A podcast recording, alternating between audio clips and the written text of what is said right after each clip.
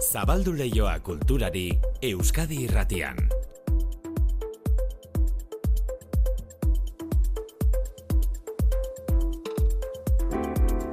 Donostiako jazaldiak, jakinarazi ditu, atorren urtean etorriko diren artistetako batzuk, urrun dago, urren urteko uda, baina planak egiten hasteko moduan gara. Olentzer hori eskatuko dizkiogu datorren urteko Donostiako jazaldirako sarrerak. Salmenta hasi delako jazaldia.eu zen eta Donostia kulturaren atarian dituztu salgai jazaldiko sarrerak. Datorren urteko jazaldian izango diren artisten zerrenda hasi da, Diana Kroll, Gregory Porter eta Rufus Wainwright ikusi dugu besteak beste. Donostiako jazaldia bere asmoak iragartzen hasi da, baina aldi berean istear da urtean zehar ja zemanaldiak antolatu izan dituen altxerri aretoa berrogei urteko bidea egin ondoren.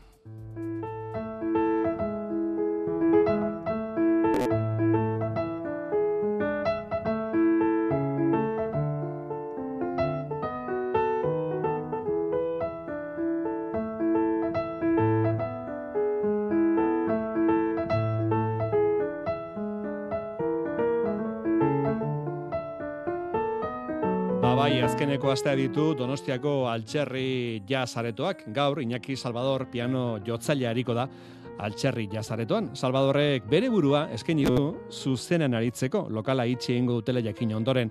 Salvadorrekin batera gaur Gonzalo Tejada kontra basioan hariko da eta Aitor Bravo baterian. Altxerri, berrogei urtean musika aretoa izan da eta arte galeria ere bai, eta justu gaur zabalduko dute beraien historiako azken-azken arte erakusketa eta galeriaren jabeak berak Raquel Ubagok sortutako artelenak erakutsiko dituzte hilaren e, amaira bitartean. Eta areto ez ari garela, atzo ordu honetan azaldu genizuen nola dok aretoa itxi egin behar izan duten sabaian, tetsuan, arazolarriak tobatu dituztelako. Dokako kudeak eta taldeko Luis Barinagarrementeria gorgo izan faktorian izan da, e, ze pasatu den azalduz. Doka lokala bera, e, gainean e, etxe bizitzak dituen etxe batean dago entzun eta dirudienez, eta hau kakotxen artean esan behar dugu zuhurtzia guztiarekin, ba, peritoak lan ari direlako dirudienez filtrazio batzuk omen dira, ez dakigu goiko pixutik, komunidadeko aden terrazatik, bueno, badakizu hori aztertzeko dago, eta horrek ekartzen duen denborak hain zuzen eragingo du itxiera behin-beineko, baina hain giz e, mugagabe hau ez, espero ez oso luzea, baina ez dakiguna. Orduan, filtrazio batek e, eragina izan omen du sabaian, eta dakizuen bezala olako aretoetan, guk e, bere garaian ba, legez eta arkitektuaren obraz eta ina dugun akustiko lan guzti hori, elektrizidadea, ire girotua, hori guztia ondatua dago, e, erorin da pusketa eder batean, eta hori da gertatu dana. Egia esan, ustekabean eta egun batetik bestera mm. gertako langile bi gerturatu ziren eta hau zabali gelditu ziren. E, dokan sortu diren arazolarria konpondu eta itxira noiz arte izango den zehazte ezin esko dorengoz, Momentuz, e, martxor arteko ekitaldiak bertan bera geratu dira eta kontua da dokan agenda betea zaukatela. Doka e, areto esan ezagun zulo xamarrekoa da, ederra da, baina zuloa da, eta orduan nahiko e, gabonetakoa edo edo ez da oso udakoa. Orduan, garai hontan emanaldiz eta ekitaldiz borborka zegoen, hitzeman da, eta, bueno, egia esan mina handia ematen digu gauza askoren gatik, langile gatik, artisten gatik, e, olai inziarte abenduaren hogeita zazpian intzutuko aukera auki bergenon, urdan garin hogeita zortzian, bertso saio ederrak, urte zargaueko festa ederra, eta jende askoren ere samina erain gozun, eta, eta amorrua, hmm. baina baina bueno, ogain zeon borborka egia esan. Faktoriako Iñaki Guridik galdetu dio dokako Luis Barinagarrementeriari ea dokaren etorkizuna proiektu bezala kolokan ikusten ote duen. Ba, Luisek esan du udaberrian itzultzeko itxaropena dokatela. Gure asmoa da, bueno, alik eta denbora gutxienean, behar den lan guztiarekin noni buelta emateko ez daukagu zalantzarik. Ba horrela izan da hila eta dokak berriz ere bere ateak zabaldu ditzala. E, donostian doka itxita, altxerri istear, arrazoi desberdinak tarteko, baina lokalak izten ari dira, musika eskaintzen zuten lokalak izten ari dira. E, Jon Insausti, kultura zinegotziari, egoeraz gogoeta eskatu diogu eta gero entzungo dugu patxada gehiagoz. Bueno, aipatu ditugunak eta beste gai batzuk, arratzaldeko irurak bitartean landuko ditugunak. Euskadi Irratian, Kultur Leioa, Manu Etxezortu. Nire,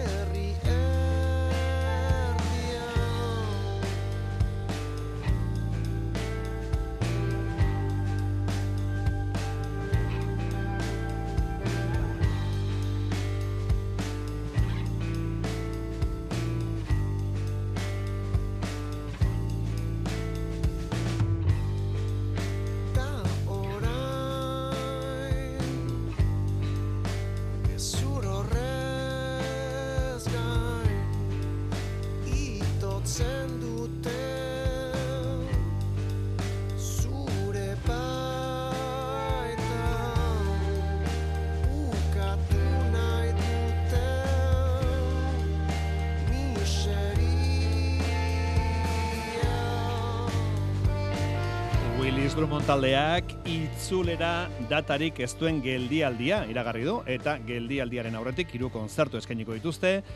Gaur lehendabizikoa Bilboko kafe antzokian, gero beste bi, hilaren hogeita marrean Hernaniko Biteri kulturretxean eta azkena urtarrilaren bostean intxaurondoko kulturretxean. Kafe antzokirako sarrerak banatzen ari da egunotan Josein Etxeberria kantu kontari saioan. E, musikarekin lotutako beste proposamen bat ere bai, baina segidan datorren hau etxetik atera gabe gozatzeko modukoa. Zabaleta, Motriku eta Kepa irurak batean talde bat osatze zuten. Eh? Romerietan da irurak eh, hasi zian. Oso txiki txikitan ikaratzen naiz irakasleak eman zehala partitura bat, venga, ikasi hau. Tan tan taran taratan takatakata. Adrin nubo zen. Zantzan, e, hasi gaina jotzen da, ez duen asmatzen. Ja. Eta gero entzun nun YouTubeen abestia nola zan, da, ja, ba, hartu nion pixkat eta, boa, ze, ze kanta, oza, e, noain arte nago jotzen e, neskazarrak, e, Nander Madalen, eta repente hau, oza, zer da, hau. Eta hortikan ja, hasi nintzen fikatzen e, kepa junkera, bere abestiak. Iretzat kepare musika ez da musika tradizionala. Mm. Nik, nik lehengo aldiz jasa entzun duen kepa junkeraren disko batean. Osea, zuk buruan deko zuen kepa junkera da, kepa junkera da. Ja. Ostras. Yeah. Ostras, e, kepa junkerak eragindako miresmena. Kontua da gaur esteinatuko dela primeran plataforman kepa junkerari buruzko lau ataleko ikus entzunezko lana, berpiztu kepa junkera izenekoa. Musikariak iktusa izan zuenetik bost urte pasatu diren honetan, kepa junkeraren ikuspegi intimoa eta personala erakusten dituen ikus entzunezkoa da, berpiztu kepa junkera izeneko dokumental saia eta bertan bain bat lagun etzongo ditugu, e, bere hasierako garaiak ongi ezagutzen dituen Joseba Tapia, Josun Erakista inuntzakoa, Neomak taldeko kideak, gogoratu Kepa Junkerarekin sorginak izan zirela, berpiztu seriaren lau atalak, gaurtik aurrera, ikusgai, primeran plataforman. Gazteiz, gazteiz folk musikaren erakus loio bihurtuko da, folk musika elkartasunez jantzia. Aitzina folk jaialdia zari gara, azken amarkadan folk musikari lotutako hainbat proposamen ekarri ditu gazteiz irira. Abenduaren hogeita marrera bitartean hainbat taldeariko dira. Aitzina folk jaialdiaren kartelean izen asko. Sarrabete, Arribitsi, All Time Spox, Xavier Severio, Rafa Rueda, Mikel Urdangarin, Kirmen Uribe eta Korrontzi. Informazioa gazteiztik, oier narbaizak.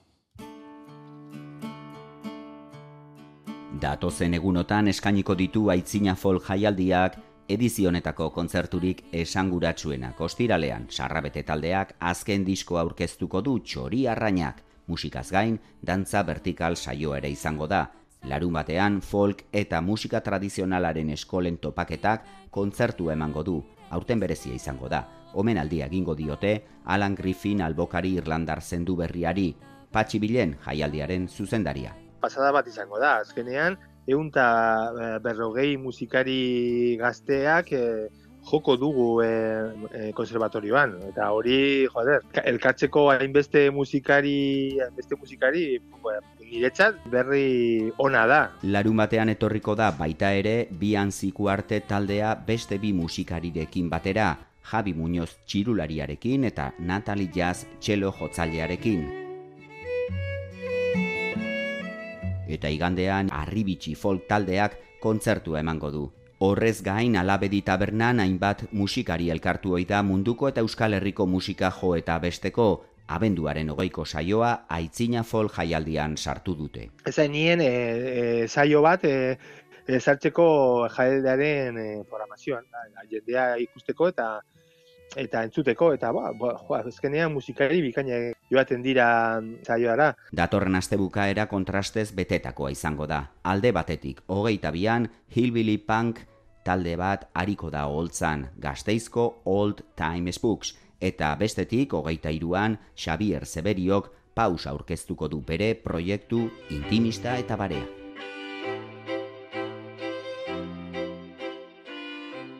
Amaierarako utzi ditu aitzina folk jaialdiak kontzerturik garrantzitsuenak, abenduaren hogeita bederatzean munduari begiratzeko ikuskizuna eskainiko dute Mikel Urdangarin, Kirmel Uribe, Rafa Rueda eta Jon Kainaberasek.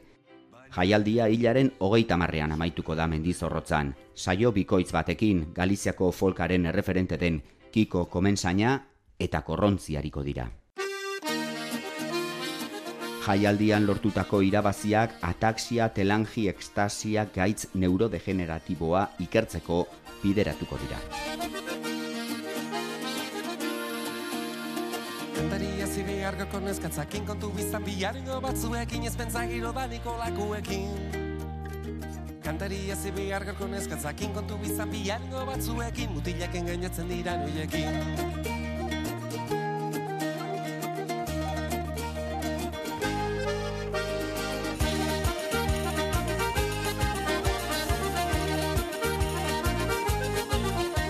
Dago zalantzarik interesgarri izango da guztiz, gazteizenen duten aitzina folk jaialdia.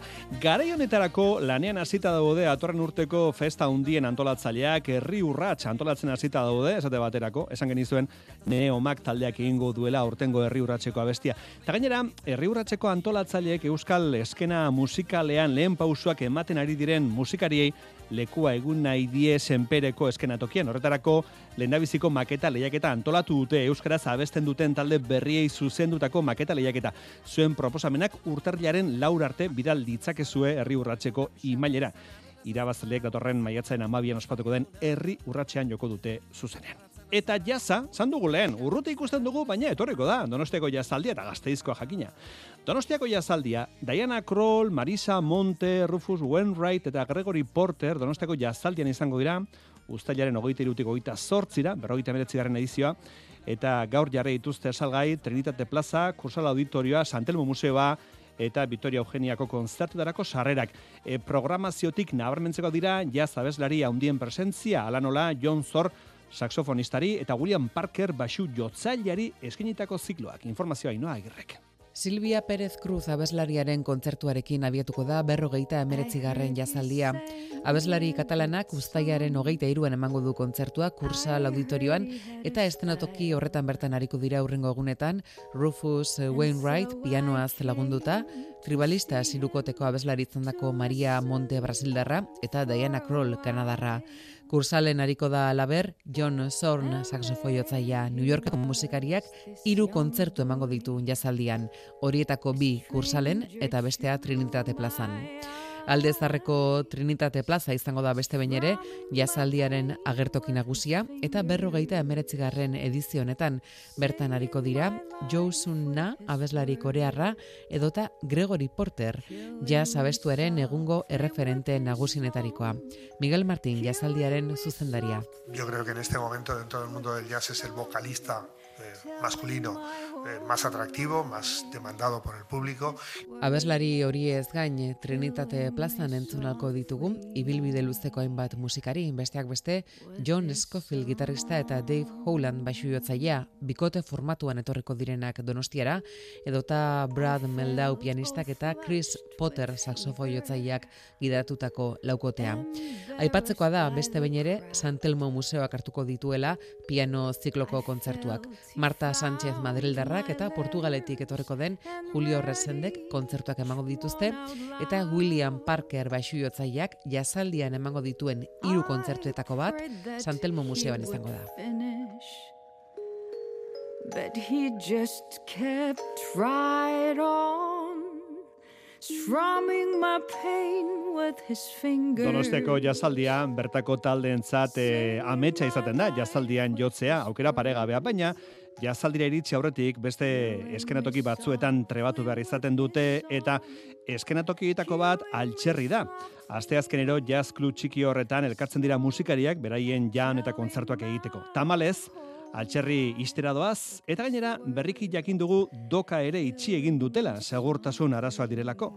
Ba, bi itxiera hauei buruz, galdera egin diogu Jon Insausti Donostiako kultura zinegotziari eta gogeta hau utzi dugu. Nik uste, bintzat, eh, Donostiako udalak, Donostia kulturaren aldetik baduela eh, arlo publikoan, eh, espazio eszenikoetan musika eskaintza zabala, alaxe egiten dugu gainera eh, kulturetxe sarearen bitartez, eta ba, bai egian gaztezzenan, eh, lugaritzen, eh, intxaurrondon, e, eta gero antzokitan ere badago e, espazioa e, musika estilo anitzerako ez? Eta e, askotan ohiko eskaintzetatik arago egoten diren e, eskaintza bereziak txikiagoak alternatibagoak ere programatzen ditugu ez eta hortako tartea behar dugu hala ere e, nik uste ba, zer pentsa ere ematen duela, ez? Azken egun hauetan entzun ditugun itxira hauek, ez? Izan altxerrirena zein dokarenak bi arrazoira bat desberdin dira, baina uste dut esparru publikotik arago hiri batek eskaini behar ditula alternatibat, beste espazio batzuk behar dituela bizirik mantentzeko eta horrek baita ere nik uste zer pentsa ematen digula, ez? Nik ez dut ukatuko horrek kezka eragiten digula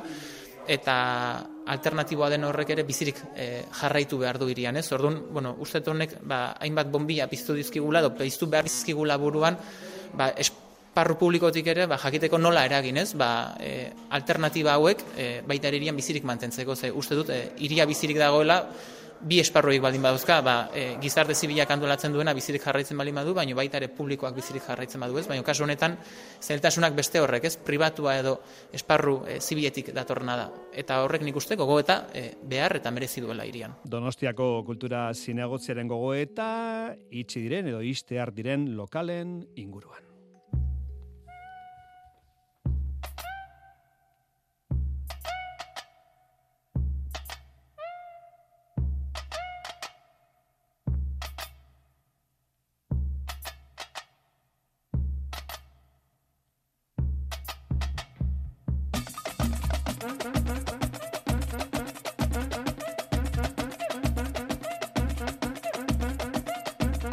Musika alai eta dantzagarriz jantzita dator amaika ikuskizuna, baina dena ez du alaitasunetik izango. Amaika izan litezkelako adibidez nekeak, pozak eta nekeak ere bai. Baina amaika indar ere bai. Cielo Raso konpainiaren ekoizpenaz dantza ekoizpenazari gara, interpreteak Emma Riba, David Candela, Joan Ferre eta Inoa Usandizaga, Igor Kalonjeren zuzendaritzapean. Eta gaur bertan Bilboko azkuna zentroan izango dute emanaldia eta emanaldi horren aurretik bi hitz egin ditugu Ainoa Usandizagarekin Ainoa zer moduz.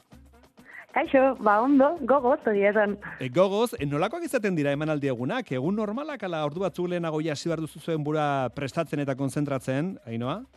Prestatzen jarri bargea, bai, bai. Nervio desente daude. Naiz bi urte dara matzagun pieza hau giratzen, mm. e, ala ere tokatza egun funtzio daukagun egunetan nervioak eukitza ditugu, sentitza ditugu, bai. bai. badira bi urte hasi zinetela dantza ikuskizun hau eskaintzen, aldaketak egin dizkio zue bidea, pixka publikoaren erreakzioak eta ikusita, edo?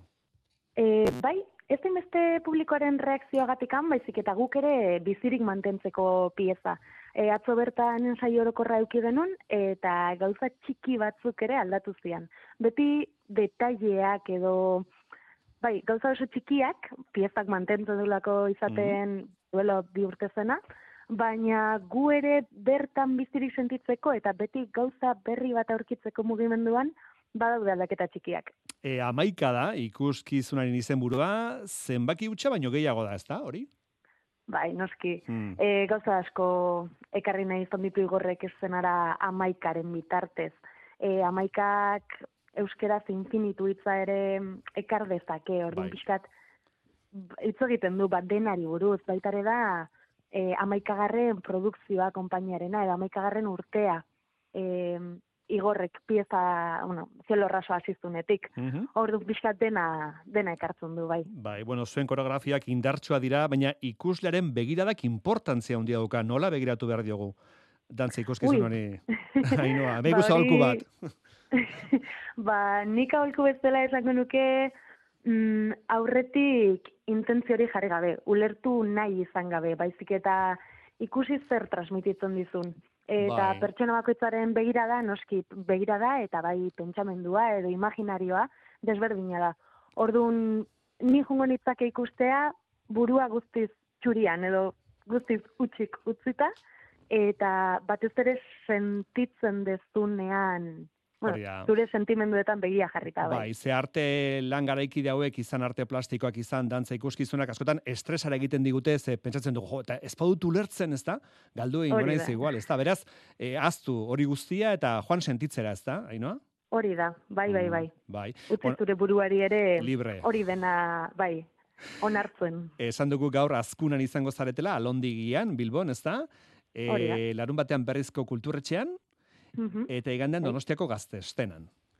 Bai, hau beste pieza bat izango da. Donostiako gaztezenako piezak ne izena du, eta Igor Kalonjerena da, beraz konpainiarena da baitare, baina bera egongo da interprete bezala, ez gu laurok.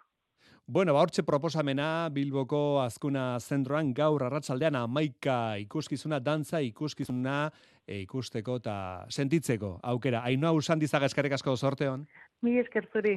Agur. Bueno, zabal egun leio txiki bat literaturari, zuara gaztentzako liburu seriaren irugarren alea aurkeztu du Amaia Telleria, egileak Amaia Telleria, Albertani argitaletxak argitaratuta, buru ezurren itsasoan izenburua du irugarren ale honek.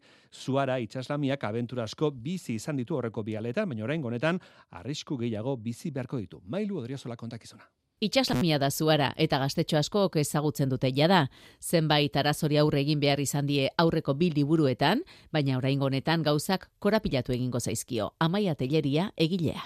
Zuara uretatik kanpo topatuko dugu, e, isolaturik, hain ezagun izan dugun e, urazpiko mundu honetatik aparte, baina gertatuko da e, ekintza larri bat edo gertakari larri bat egongo da, bultzatuko duena zuara berriro ere urazpiko mundu hartara itzultzea, ustekabean, e, nahi ez duen bidaide batekin, baina bueno, egoeraren larritasunak e, ala eskatzen duelako.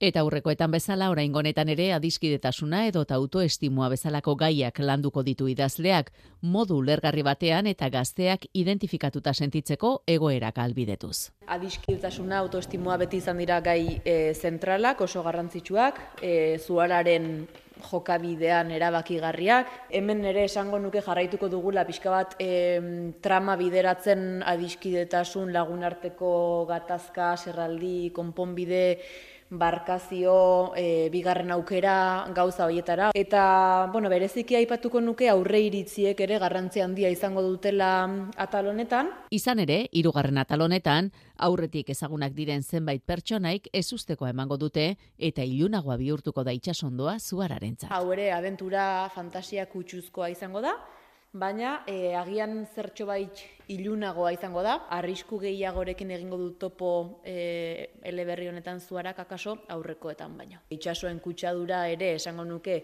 liburuan nahiko gai zentrala izango dela alde batetik, eta bueno, gaur egun etengabe ikusten ari garen gerra hoiek ere liburuan agertuko zaizkigu, Zuara buru ezurren itsasoan amaia teleriak gaztetxoentzat idatzi duen lan berria alberdani argitaletxaren eskutik. Bueno, apunte azkar bat iruñati datorrena, fan, Nafarroako anime jaialdiak, anime jaialdiak hogei urte beteko ditu asteburuan ostiraletik igandera, proiekzioak, lantegiak, erakustaldiak, erakusketak eta abar luze antolatu dituzte, e, fan jaialdien esan bezala Iruñean beti bezala Golen Yamaguchi zinemak eta Iruñeko planetarioak hartuko dituzte ekitaldi guztiak.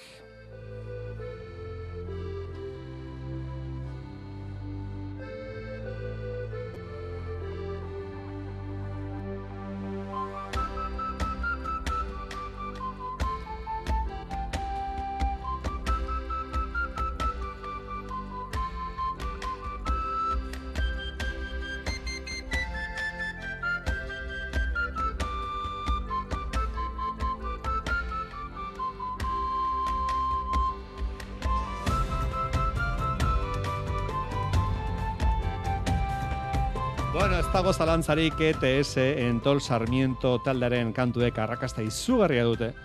Entol Sarmiento taldearen zurekin batera abesti ezagunaren moldaketa bitxia topatu dugu. Bueno, zetzako esateko, eneritz gorrotxeteik topatu dugu.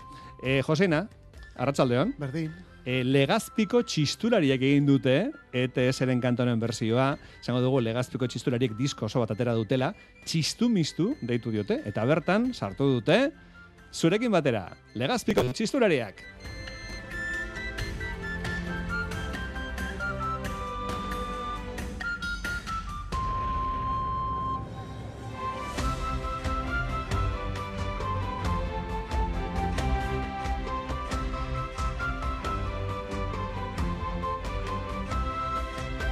Bueno, besarka hundi handi bat legazpiar guztiei, eh, Joseina? Eta, eta musika duten ere, bai, bai. Eta ese zale guztiei, kontu kontari zalei. Ala ez digarria geratzen den, txistuak aintonu bajuan jote, ez da? Ze txistua normalen beti altua gonez agutzen ja, dugu, baina, baina bueno, polita da, eh? Oso polita, oso polita. Txistu bai, mistu. Bai, bai. Txistu mistu. Legazpiko txistularien disko borobila. Bederatzi pieza. YouTubeen dauzkazue kanta guztiak. Eta berala izango dituzue, kantu kontariko abesti guztiak. Kantu kontaritarrak hemen izango dira. Ondo bazkaldu etxe zortu. Aio!